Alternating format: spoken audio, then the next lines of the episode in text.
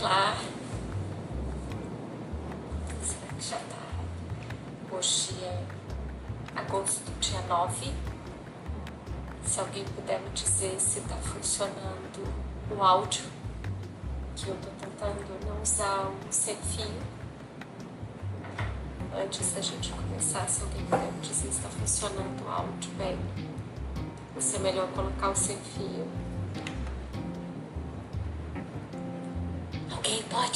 Se o áudio tá bom?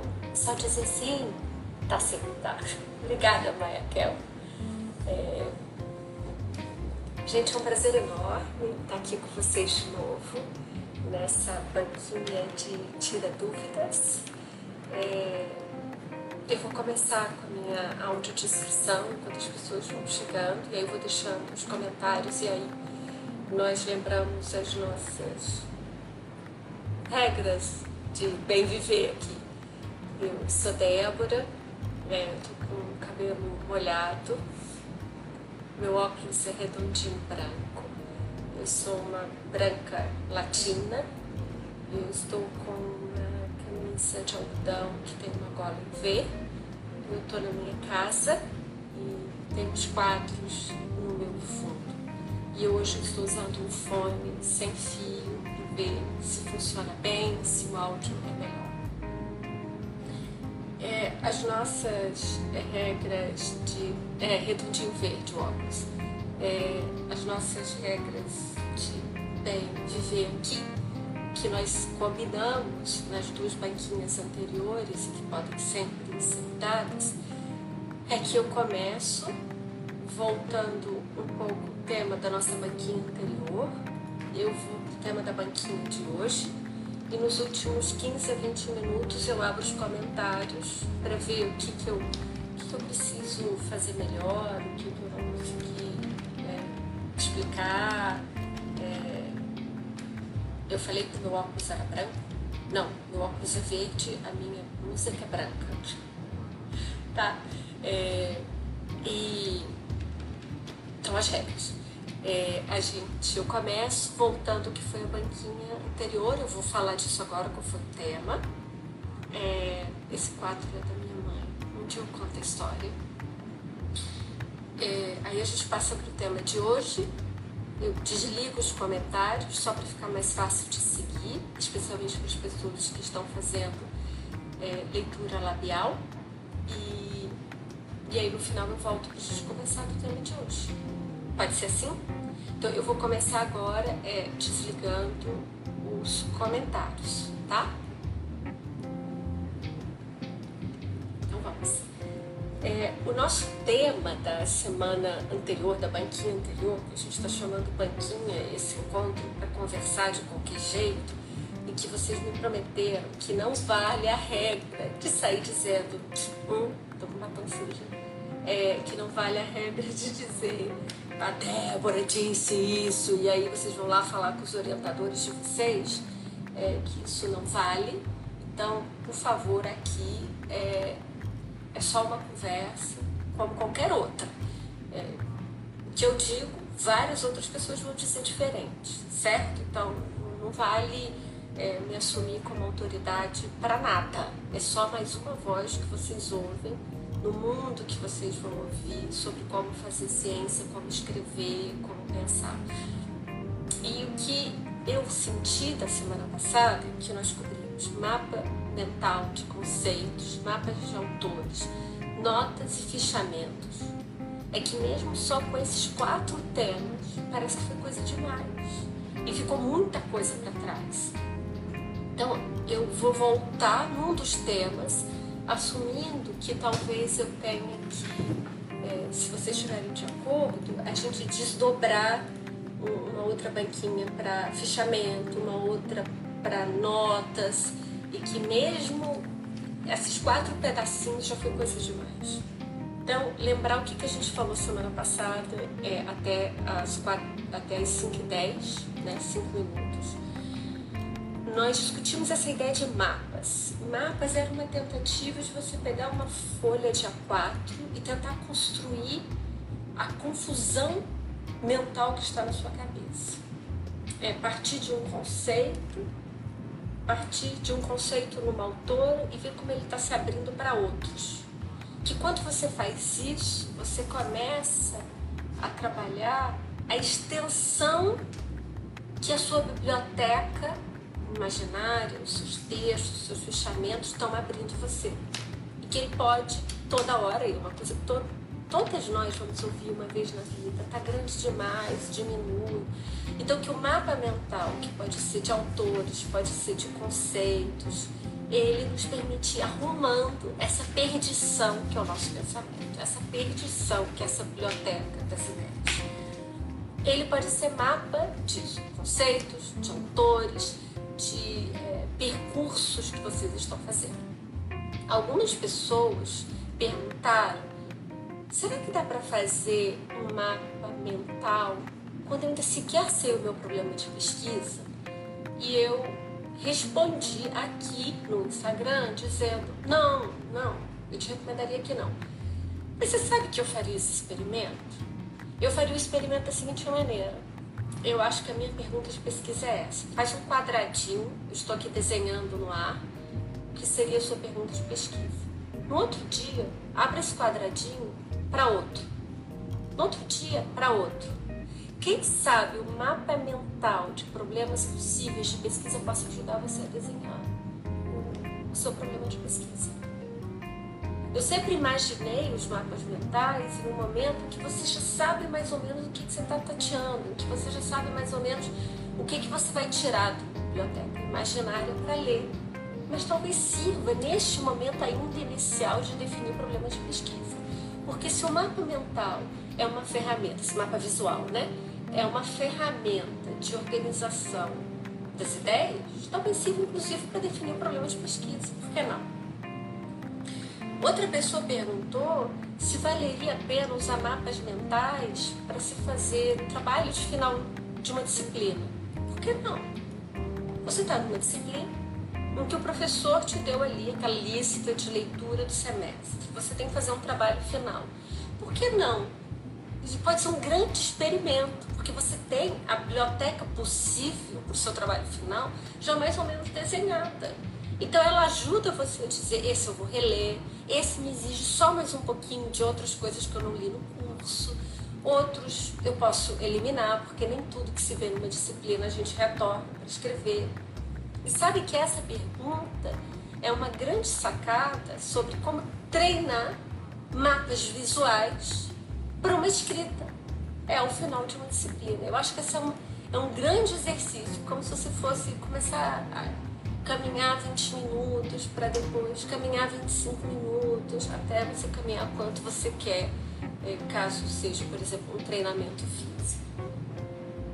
Houveram muitas perguntas sobre notas e fechamentos e a minha sugestão é, seria que nós desdobrássemos isso em uma banquinha específica, uma sobre notas e outra sobre fechamentos, se vocês estiverem de acordo porque eu queria muito falar sobre o tema de hoje e eu tentei fazer um tema único, né? Que era essa palavra que é quase, sei lá, parece que é carregada de culpa, culpa, de julgamento moral, que é procrastinação.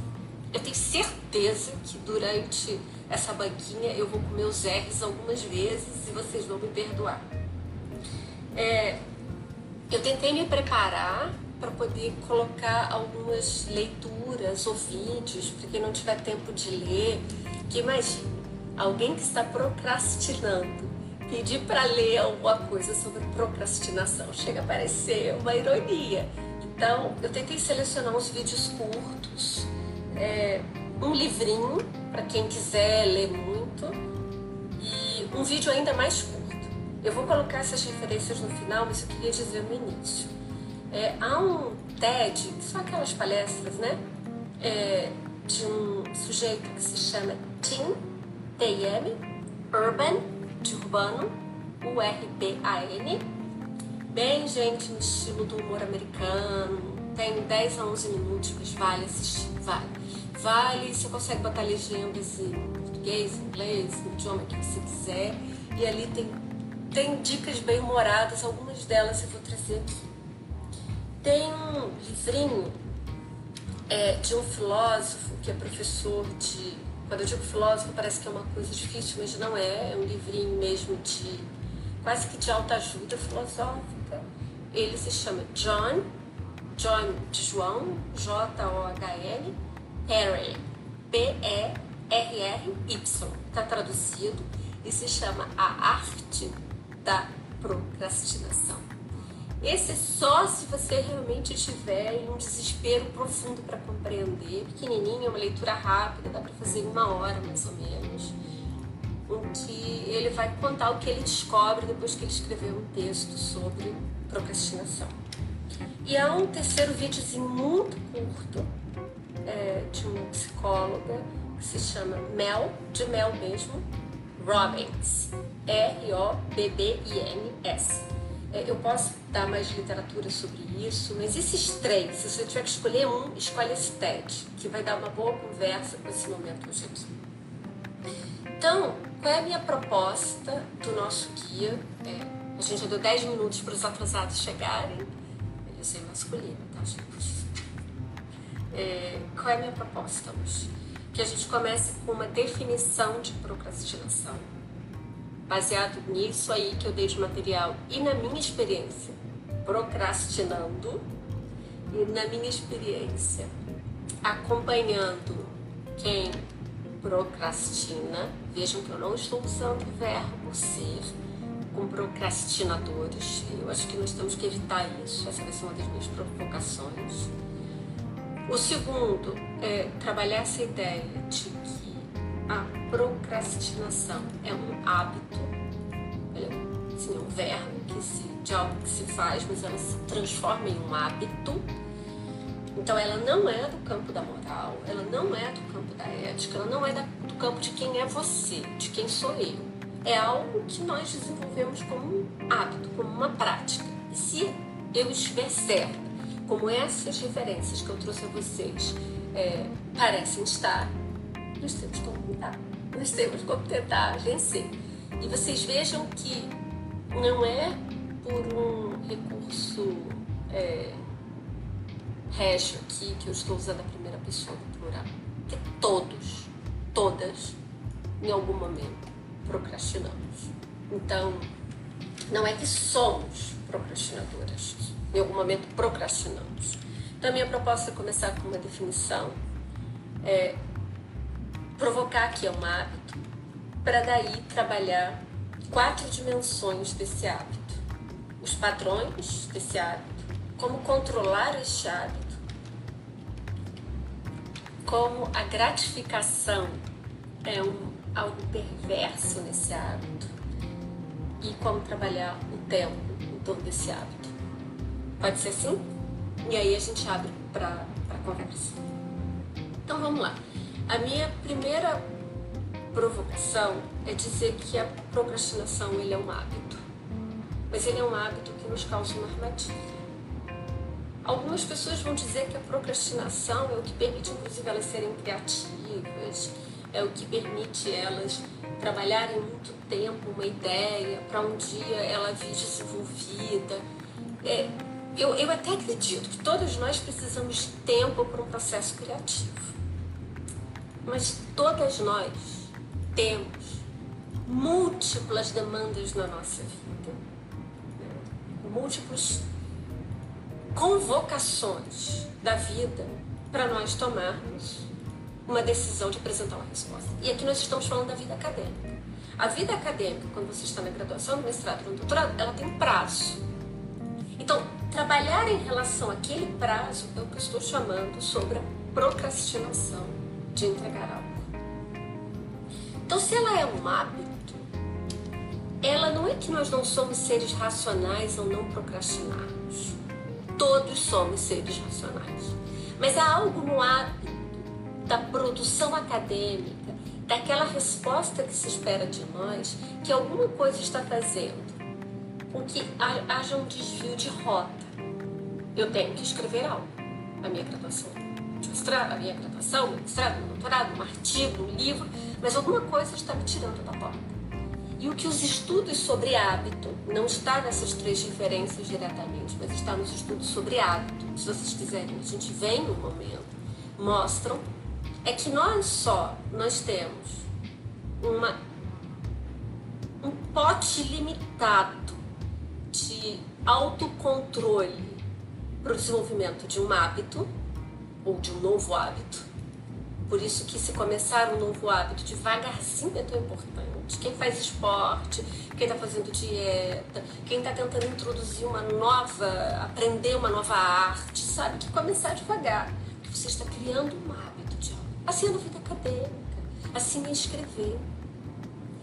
Então, no desenvolvimento desse hábito, alguma coisa está interferindo o que a literatura chama de interferência nesse hábito, que no nosso caso aqui é da escrita ou da leitura, é algo que nos está nos dando uma gratificação imediata. Então, essas coisas de gratificação imediata, que todas nós aqui sabemos quais são, é surfar na internet, é ver algum filme, é olhar pela janela o mundo, que é o que a gente está podendo fazer, ou então coisas prazerosas da nossa vida, desde cozinhar, cuidar de um filho, conversar com alguém. Essas são gratificações imediatas que a nossa vida tem que nos dar, mas ela naquele momentinho que você está separando para ler ou para escrever, isso está dando uma gratificação imediata que interrompe um processo que você está tentando possuir um hábito. Então, a primeira coisa é, assim como escrever e ler é um hábito, a procrastinação é um hábito. Se ela é um hábito, ela não é algo que está falando sobre quem nós somos. Nem vocês, nem eu somos procrastinadores. Eu, a minha primeira provocação é rejeitar o verbo ser para procrastinação. Todos em algum momento da vida procrastinamos, porque nós estamos fazendo escolhas sobre as coisas que estão nos tocando, que nós estamos convocando como essenciais e das quais as gratificações imediatas não estão sendo fortes o suficientes para atravessar aquele hábito que nós estamos desenvolvendo. Então, assim como nós precisamos criar o hábito de escrever e de ler e da solidão, tem uma coisa na vida acadêmica que, ao mesmo tempo que ela não precisa ser tão solitária, que nós temos que criar grupos, isso que nós estamos fazendo aqui é rompendo com a solidão da vida acadêmica, mas ao momento da leitura e daquele momento você está sozinho escrevendo, ele é solitário.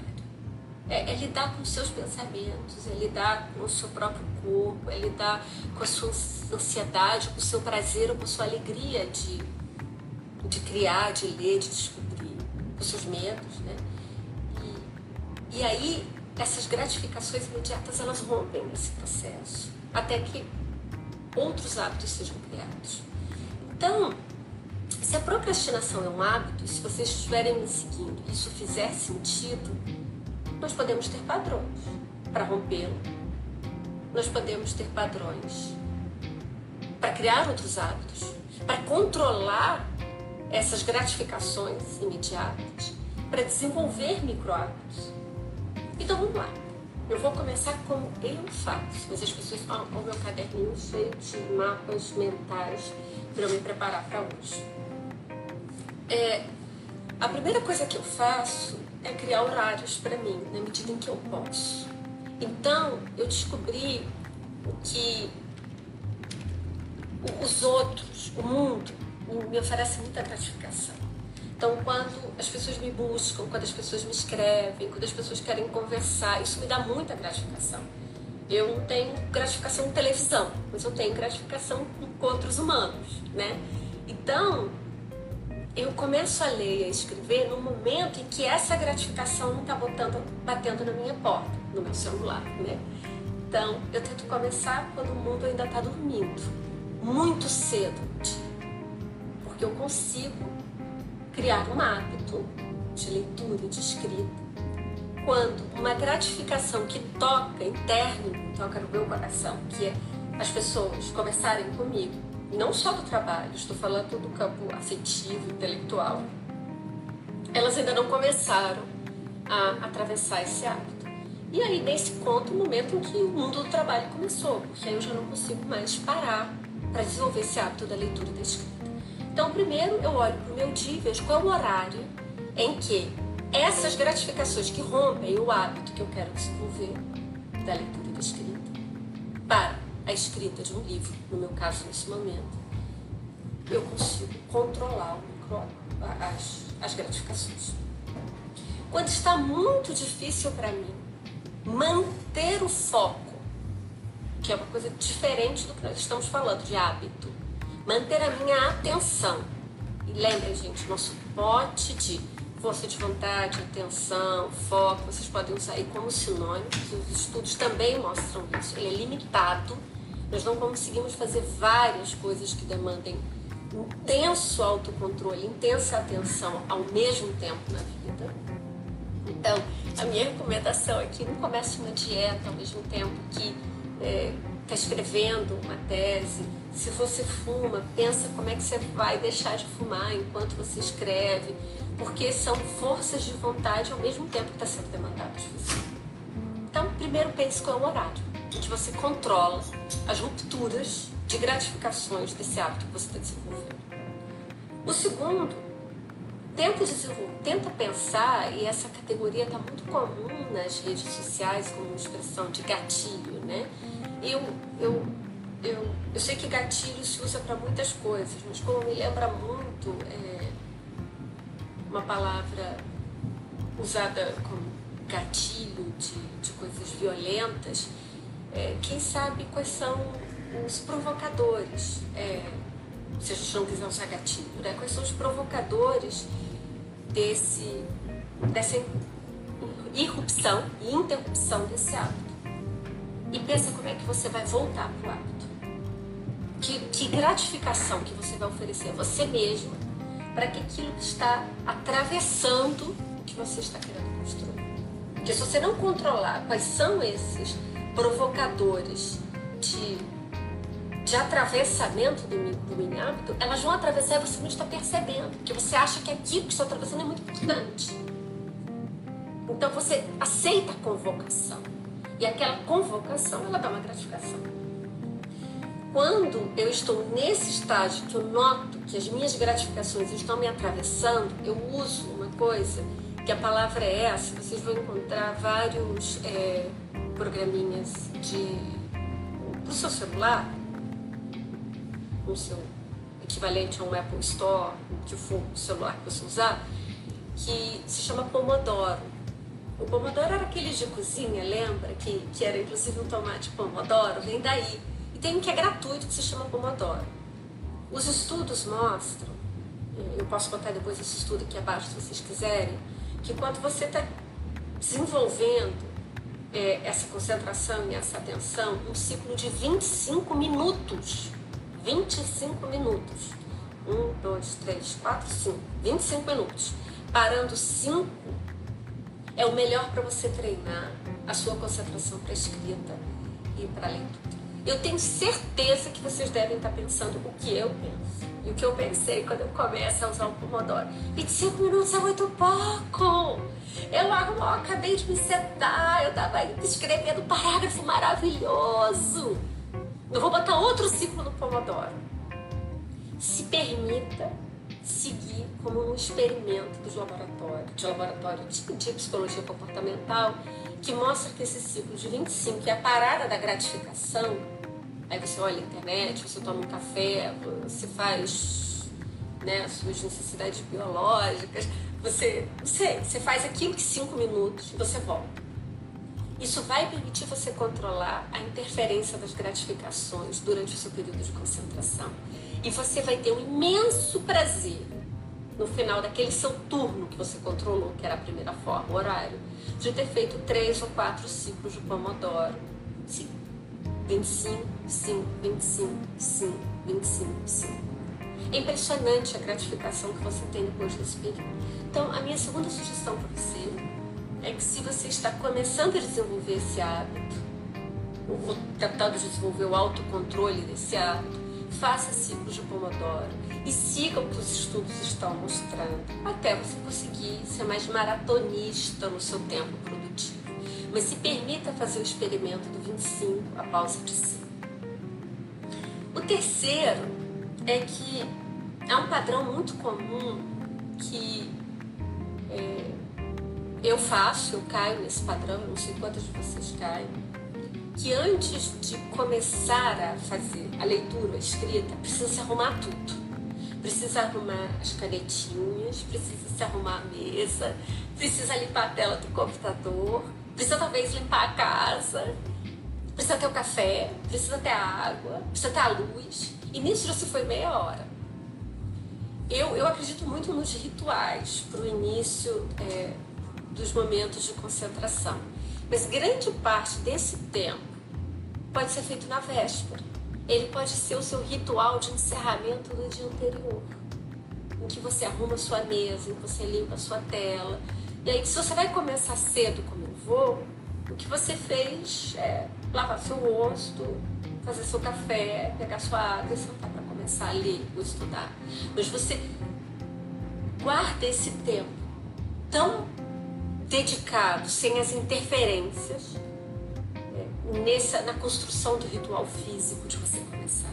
Então pensa que rituais é, que você pode chamar de mania, mas tenta chamar de ritual que é bonito, que você precisa como preparatório para esse momento da concentração prescrito para leitura. E veja se você consegue usar um tempo menor para esse ritual e os outros elementos do ritual, eles podem ser o de encerramento do dia anterior. Por fim, ainda nesse campo dos padrões, é, muitas pessoas que usam essa expressão eu sou procrastinadora dizem eu sou procrastinadora porque eu sou, porque, vejam bem, perfeccionista. Eu não sei se vocês já ouviram essa expressão, né? eu não sei se vocês usam ela. É, eu, eu, nunca usei para mim, eu não sou perfeccionista. É, eu posso ser chata, eu posso ser cansativa, eu posso ser um monte de outras coisas na né, escrita, mas eu não sou perfeccionista. Eu nunca vou conseguir ser. Esse fantasma não me acompanha, ele não pode acompanhar vocês. É, essa, essa é uma expressão que nos, nos oferece uma redenção na procrastinação. Ela parece que também fala de que nós somos tão boas, mas ela também fala da opressão e da hegemonia que a vida acadêmica nos impõe, como se existisse a perfeição. Nós podemos fazer aqui um dia é, uma conversa sobre tudo que eu, outras pessoas já fizeram, eu falaria de mim, posso falar dos outros, em que talvez eu não fizesse de novo, mas foi o que eu fiz, foi o que eu consegui fazer. E se eu ficasse esperando ter o cabelo branco e 50 anos para fazer, nem hoje eu tenho nenhuma sensação de perfeição. Essa perfeição não existe. Ela existe. O que existe são alguma coisa que nós podemos falar em algum momento. Então é muito mais fazer menos, fazer no tempo. E você ter uma convicção do que você está fazendo, que, que importa, importa para o mundo, importa para você se encontrar com outras pessoas do que viver esse fantasma da perfeição. Então, se essa palavra perfeccionista vem colada a você, é, procrastinador e perfeccionista, é desdobrar elas duas e entender que talvez a segunda seja uma ilusão, uma ilusão que nos protege, mas uma ilusão que também nos oprime. Né? Então, como controlar? Eu passei já a primeira parte, tá? Que são dos padrões. Os padrões são os horários, os substitutos, essas regras de arrumação, esses rituais e essa ilusão do perfeccionismo. Aí vamos agora para a pergunta: como é que eu posso controlar, além de do pomodoro e além do controle sobre é, o, tempo e as gratificações? Uma coisa que eu faço e, e muitos estudos também mostram. Esse é um campo que tem muitos estudos, tá, gente? é a importância de fazer listas. Só que é difícil fazer lista, sabia?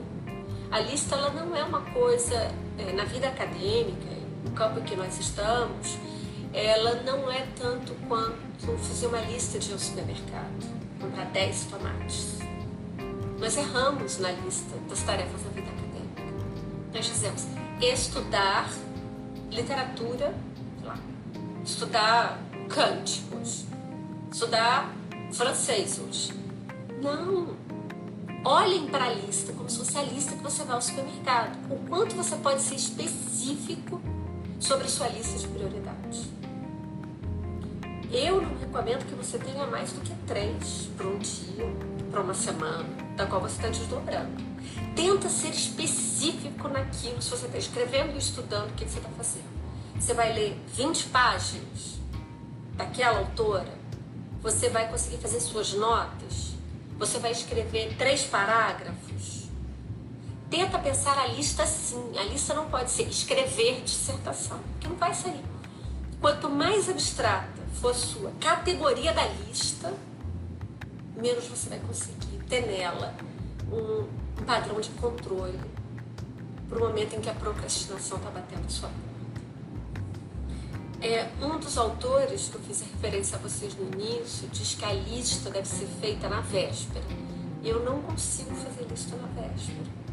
Eu não consigo, não consigo.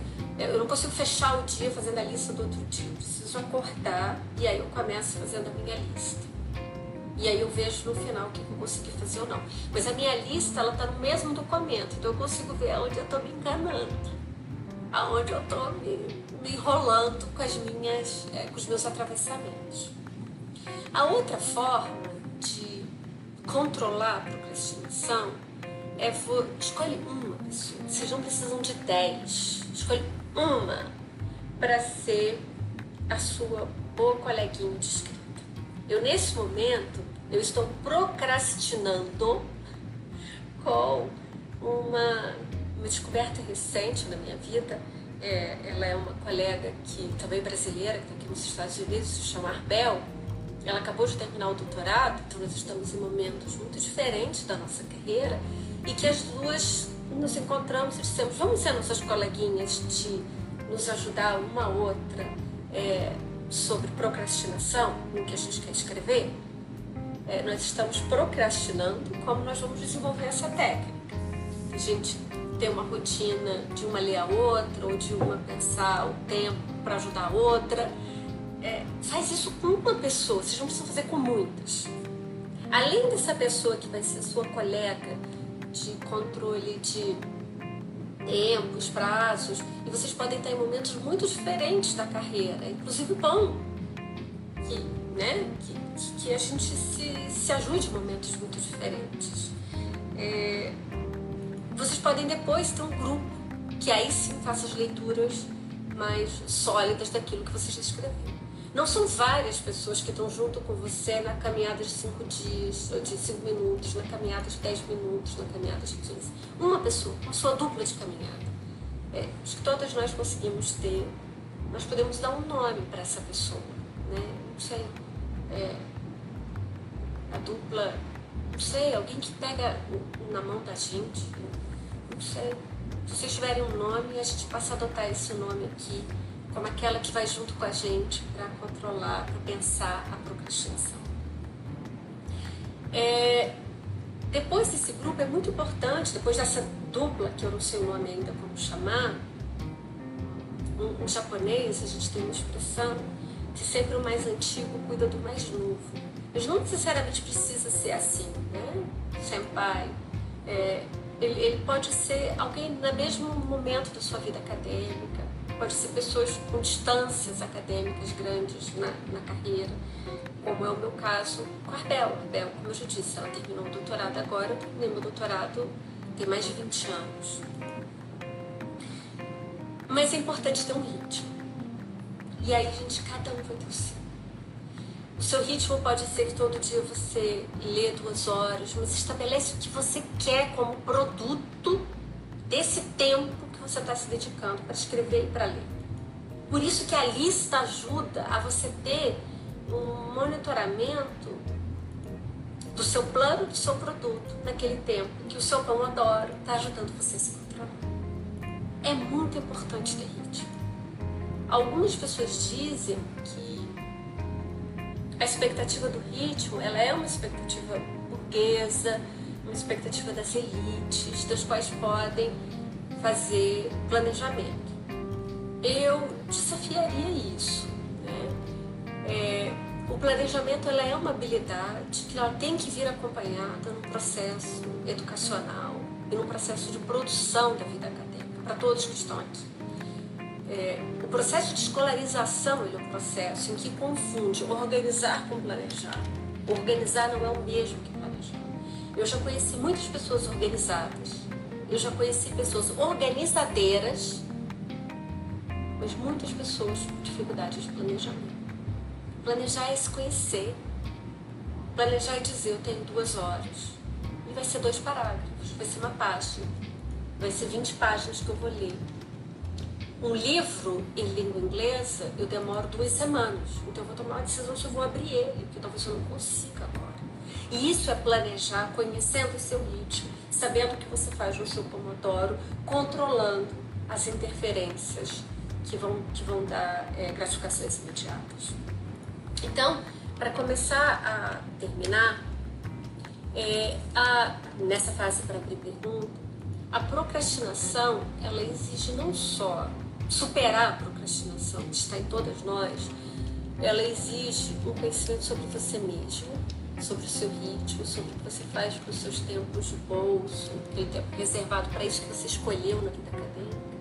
Mas ela exige uma noção de tempo sobre o passado e o futuro para você viver o presente. A procrastinação não é só sobre o presente. É sobre aquilo que você sonhou no passado, quando você quis entrar na pós-graduação. Quando você, como eu, assinou um contrato de um livro. E quando você se imagina, eu já escrevi o livro. Só que você tem que viver o presente, que é sobre ritmo, que é sobre a tolice do Pomodoro, que é sobre suas notas, que é sobre até onde você lê o seu mapa mental. Então, por isso que eu digo que é sobre planejamento e menos sobre organizar. A sua mesa pode estar uma bagunça. Eu não consigo trabalhar com bagunça. Mas algumas pessoas conseguem. E isso é menos importante do que saber planejar. Quem é você? Como você consegue usar o seu tempo? E por isso que uma dupla pode ajudar tanto você. Então, eu tenho três minutos para poder abrir as perguntas. A procrastinação, ela acontece inclusive em pessoas muito responsáveis. Pessoas que são muito produtivas em muitas esferas da vida.